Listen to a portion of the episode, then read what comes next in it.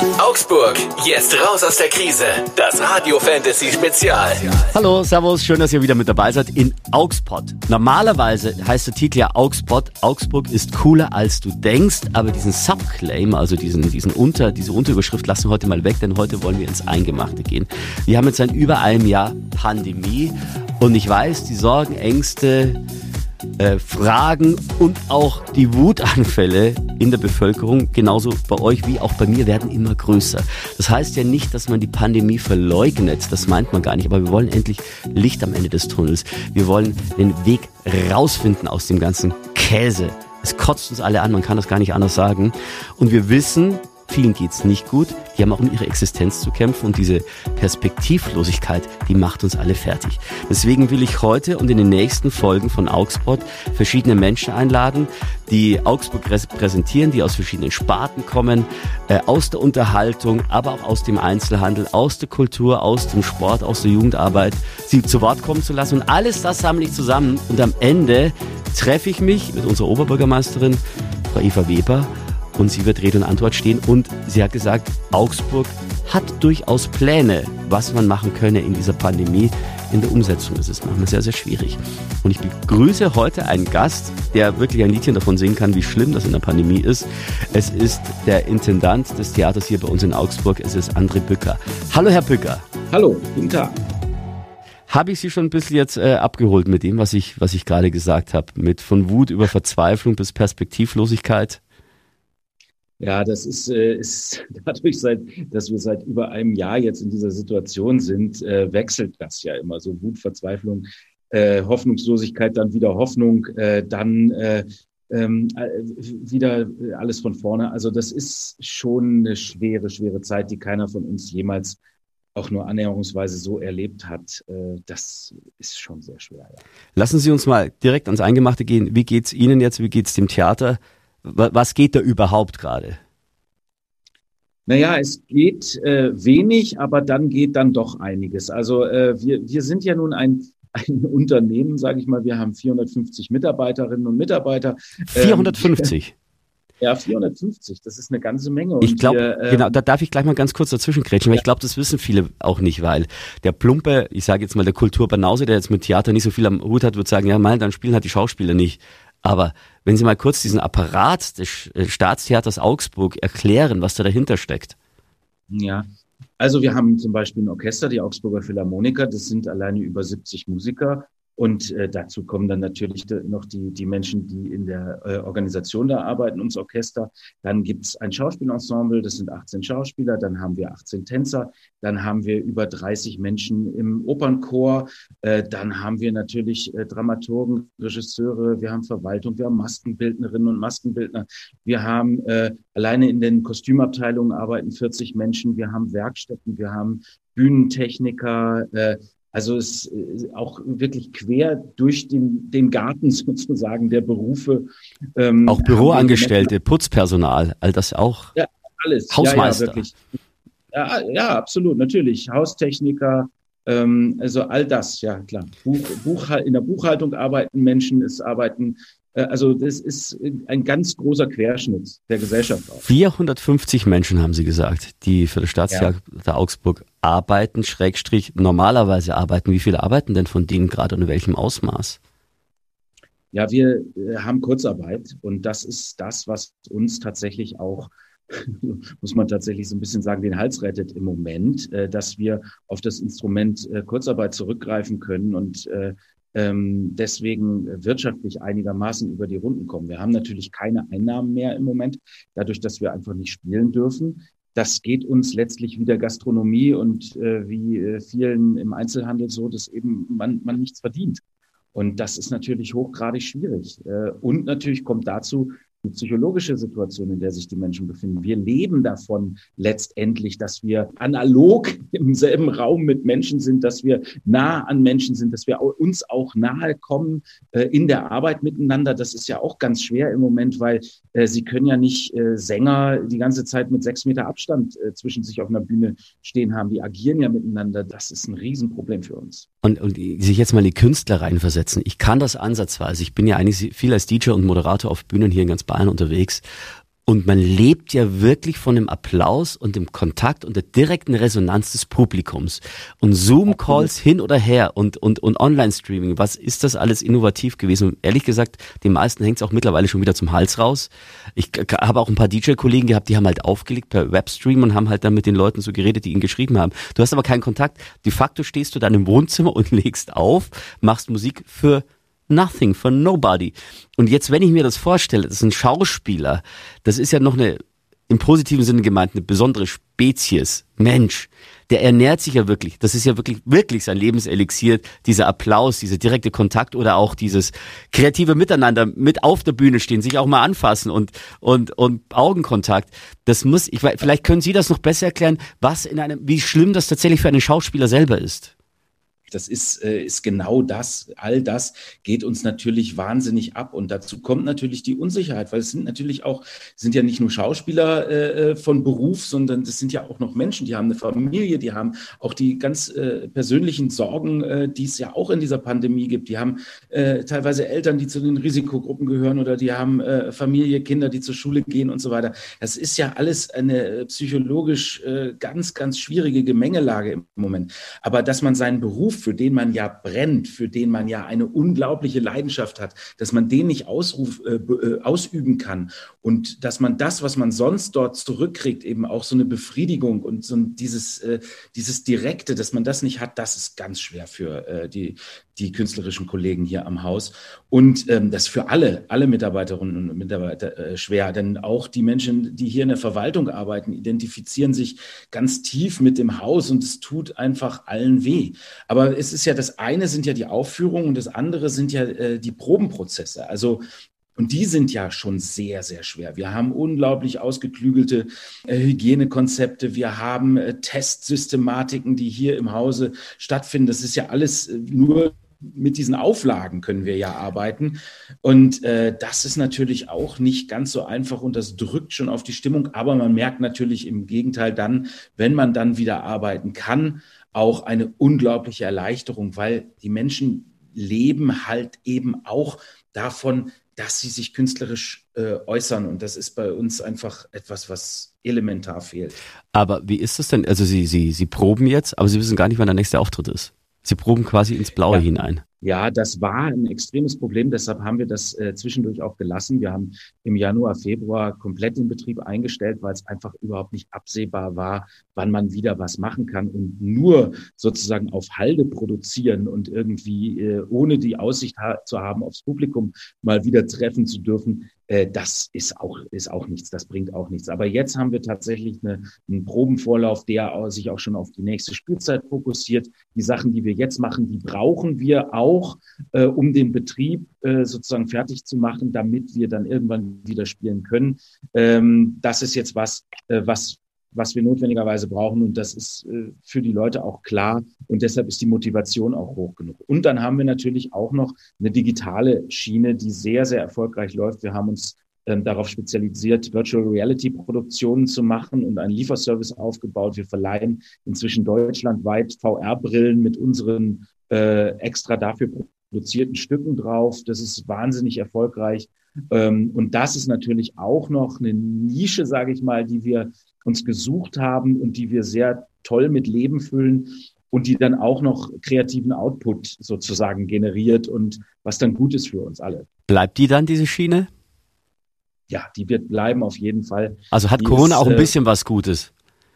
Neue, neue Felder ja, zu erschließen. Das darf man ja eigentlich so gar nicht sagen, weil es alles so furchtbar und ätzend ist. Aber, aber äh, es hat eine, ich sag's mal so, es hat eine Entwicklung beschleunigt, die wir eh äh, geplant hatten. Aber durch Corona hat sich das, hat das unglaublich an Fahrt gewonnen und wir haben jetzt da wirklich eine tolle eigene Sparte aufgebaut mit digitalen äh, Theaterexperimenten und Angeboten, die wahnsinnig gut angenommen wird.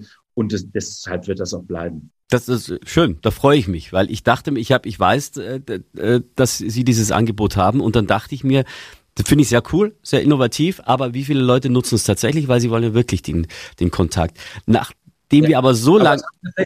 Tausende, äh, also circa 4000 Menschen haben das schon ausprobiert. Wow. Das ist wirklich äh, irre und ähm, Tendenz ist steigend und immer noch die Nachfrage ist immer noch hoch. Inzwischen kriegen wir Anfragen äh, sogar international, wie wir das machen. Und es gibt äh, andere Theater, die kein eigenes Ensemble haben, die wollen jetzt unsere Stücke auf VR-Brillen verleihen und so. Also das ist also das, da ist Augsburg wirklich Vorreiter.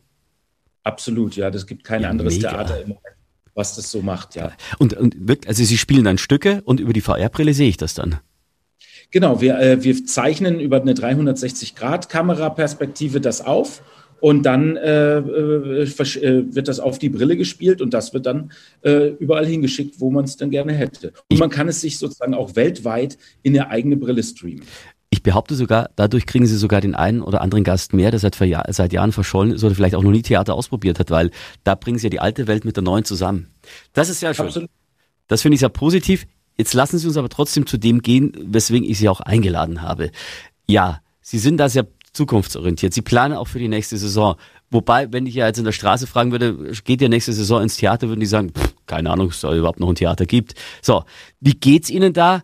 Ähm, welche Forderungen, Fragen haben Sie auch an die Politik? Was, ja, was, was, was sind denn Ihre Konzeptvorschläge?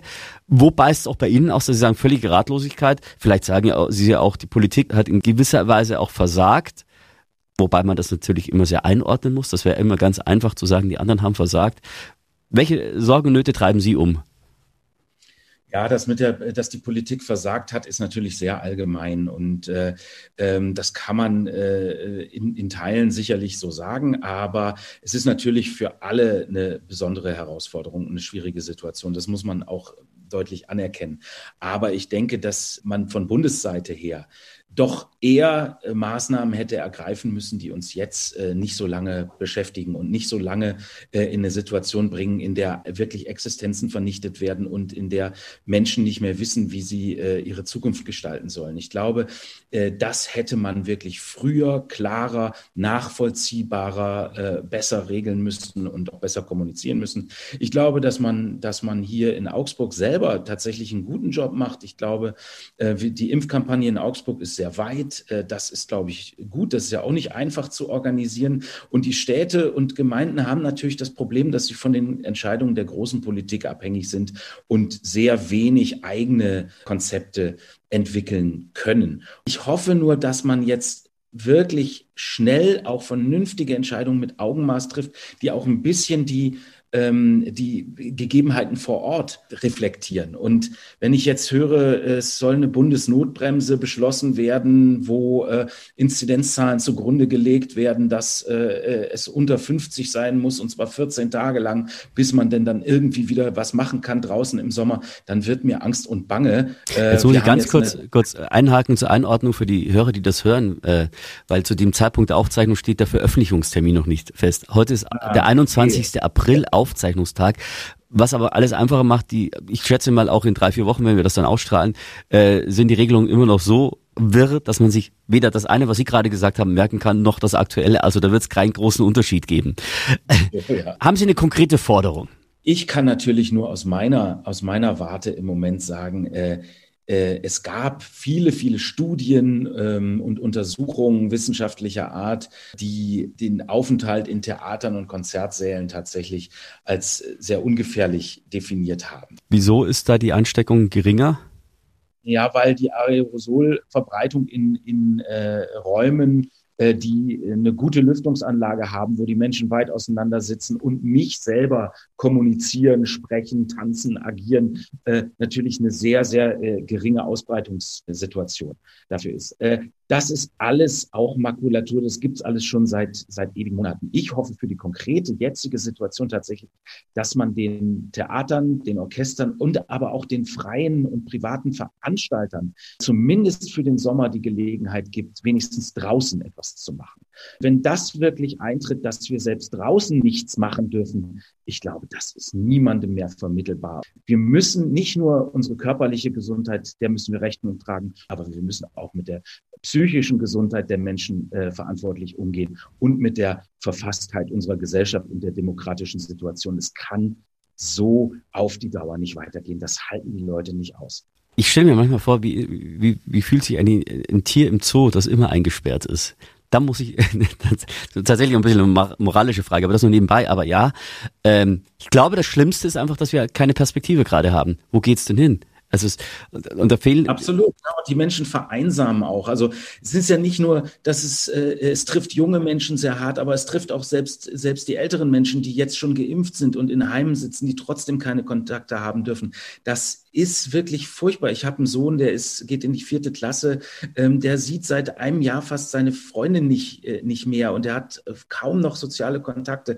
Von dem Schulischen mal ganz, ganz zu schweigen, das, das zerreißt mir auch das Herz, wenn ich das erlebe. Wären Ihnen Lockerungen jetzt lieber oder würden Sie sagen, lasst uns lieber nochmal vier Wochen richtig harten Lockdown machen und dafür aber mit einer definitiven Option auf, auf Lockerungen? Ich glaube, dass, dass der Zug wirklich abgefahren ist, dass die Leute das nicht mehr mitmachen, dass die Akzeptanz gar nicht mehr, gar nicht mehr da ist für sowas. Das hätte man im November machen müssen, als die Inzidenzzahlen bei, bei fast 400 waren äh, äh, überall. Da hätte jeder dafür Verständnis gehabt. Und wenn man da gesagt hätte, so, und jetzt machen wir sechs Wochen zu, und zwar richtig, und danach haben wir diese Probleme nicht mehr, und dann gibt's die Perspektive, dann machen wir das. Wenn man das kommuniziert hätte, dass man danach es ist ja nie bei diesen ganzen Lockdown-Gesprächen und äh, Diskussionen nie erzählt worden, was man denn dann machen will. Und das ist ja ein Riesenproblem. Ich kann doch nicht immer sagen, ja, ich, äh, also äh, nächste Woche machen wir zu, aber wenn wir, wann wir aufmachen, wissen wir nicht und was wir dann machen, wenn offen ist und die und die Situation eintritt, das wissen wir auch nicht. Das geht ja nicht. Und ich glaube wirklich, dass, dass jetzt die Leute das nicht mehr mitmachen. Ich fände das richtig, aber vielleicht ist es jetzt auch besser zu sagen, so, wir müssen eine gewisse Grundschiene an Vorsichtsmaßnahmen nach wie vor haben.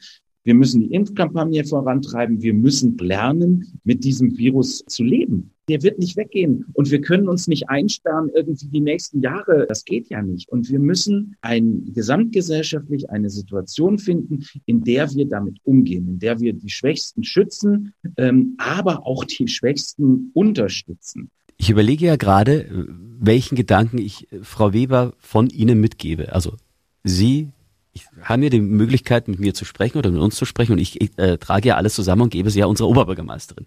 Wäre dann das, dass Sie sagen, wir brauchen einen Perspektivwechsel, nicht äh, Wege, das Virus zu besiegen, weil das schaffen wir nicht, sondern Wege, mit dem Virus zu leben?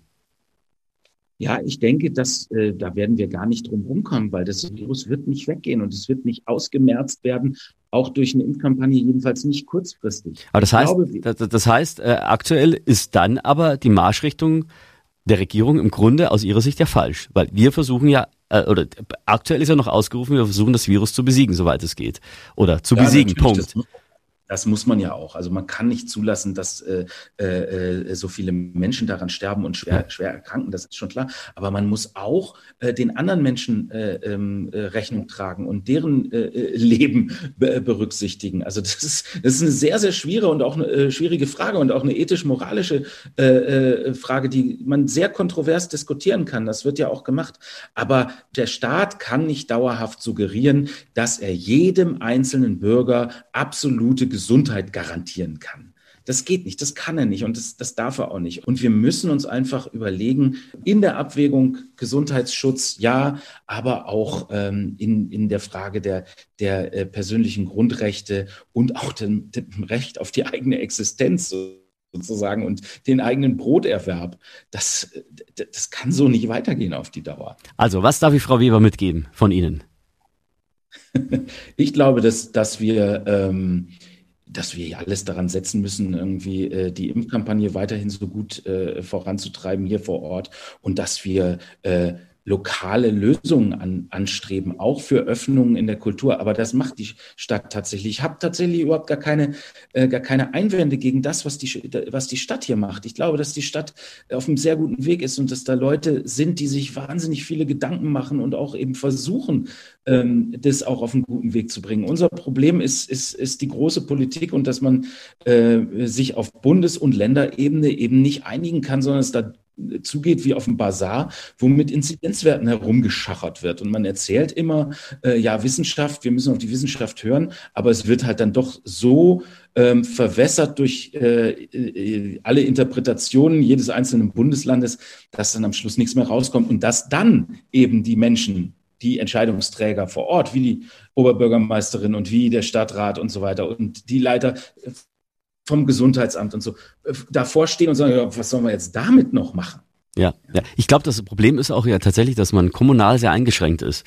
Es gibt immer diesen Streit, wie föderal arbeiten wir oder wie, wie föderal sollen wir regiert werden, wie zentral sollen wir regiert werden. Oft bricht dann das Kommunale komplett weg, weil wir müssen uns erst nach Bayern richten und, und, und Bayern muss sich dann nach der Regierung richten und hin und her.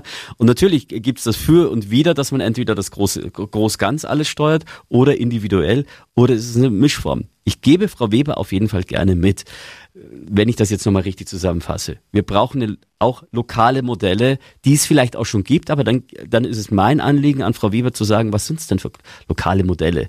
Weil ich glaube, für die Hörer ist es auch wichtig, oder für uns Bürger im Allgemeinen ist es wichtig, auch mal zu hören, was tut die Kommunalpolitik, auch wenn sie Dinge nicht umsetzen kann. Ich glaube, diese Umsetzungswille, diese Umsetzungsbereitschaft, das auch mal in die Welt rauszutragen, das ist sehr wichtig.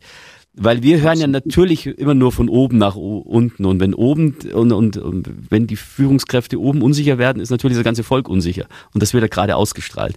Wenn wir Optimismus verbreiten können, indem die, die, die, die unsere kommunale Führung sagt, Leute, wir haben Lösungskonzepte, wir müssen aber selber versuchen, die durchzudrücken. Ja, ja, ja, es sind ja, es sind ja genug Leute da, die, die auch was bewegen wollen auf, auf äh, lokaler und kommunaler Ebene. Die, die sind ja nicht blöd, die wissen ja genauso wie wir, äh, wie es aussieht und was für Probleme äh, da sind. Und sie, äh, denen sind ganz oft die Hände gebunden, dass sie es einfach nicht umsetzen dürfen. Äh, die, die Konzepte gibt's ja und die Ideen gibt's ja. Und äh, ähm, das, das ist wirklich ein Riesenproblem im Moment. Man hat ja so ein paar Sonderwege, siehe Rostock oder siehe Tübingen oder so, wo, ähm, äh, wo, wo wo man Dinge machen kann. Und ich weiß ja auch, dass sich viele daran orientieren wollen und da aber leider die Möglichkeiten nicht zugegeben sind. Eine Frage habe ich noch, die habe ich auch ein oder zweimal gehört. Ich meine, der Theaterumbau, die Theatersanierung kostet ja Unsummen von Geld. So, und jetzt könnte man lapidar sagen, diese Unsummen von Geld in die Theaterrenovierung, Sanierung spart man sich und steckt sie rein, um den Künstlern zu helfen, um den Betrieb am Leben zu halten. Ist das von den Menschen zu einfach gedacht, steht da viel mehr dahinter oder sagen Sie, das ist ein Gedanke, der ernsthaft zu nehmen ist?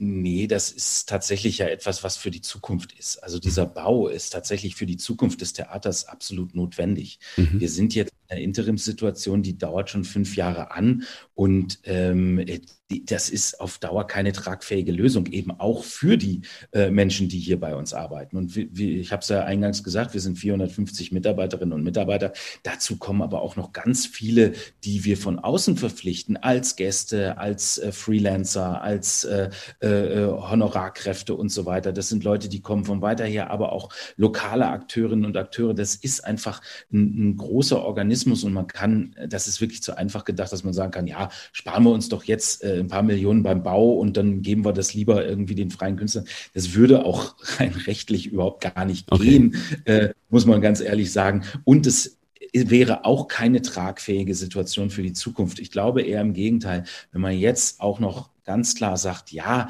wir bekennen uns zur Kunst und zur Kultur und wir bekennen uns zu der Notwendigkeit der Entwicklung hier vor Ort, muss man eigentlich weiter äh, in diese äh, Infrastruktur, in diesen Bau investieren, damit man dann äh, äh, in fünf, sechs Jahren wirklich auch äh, die Möglichkeiten hat, ein Zentrum, ein kulturelles Zentrum für die ganze Stadt, für alle Communities in der Stadt zu sein und eben auch für alle Künstler, die äh, jetzt im Moment einfach gar keine Möglichkeit haben, aufzutreten.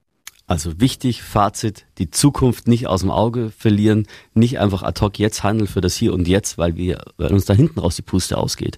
Deswegen Kultur hochhalten, Staatstheater Augsburg, ganz, ganz wichtig, auch die Sanierung, da stehen Sie dazu. Ansonsten wünsche ich Ihnen alles Gute, gutes Durchhalten, auch bleiben Sie gesund. Ich hoffe, Sie hatten im Team noch keine Corona-Fälle. Ne, wir hatten tatsächlich äh, einzelne Fälle, aber die haben sich dank der doch guten Maßnahmen, die wir hier ergriffen haben, nicht weiter verbreitet im, Be im Betrieb. Und insofern sind wir bisher, toi, toi, toi, äh, sehr gut durch diese Situation gekommen. Ich danke Ihnen ja. sehr, sehr herzlich. André Bücker, Intendant des Staatstheater Augsburg. Alles Gute und ich trage Ihre Wünsche, Frau Wieber, vor. Vielen Dank fürs Gespräch. Das war ein Augsburg Spezial mit der Frage, wie geht's den Augsburgern mit Corona? Produziert von Radio Fantasy. Gastgeber Alex Woldrich. Wenn auch ihr im Augsburg dabei sein wollt, schreibt Alex eine Mail an augsburg at fantasy.de.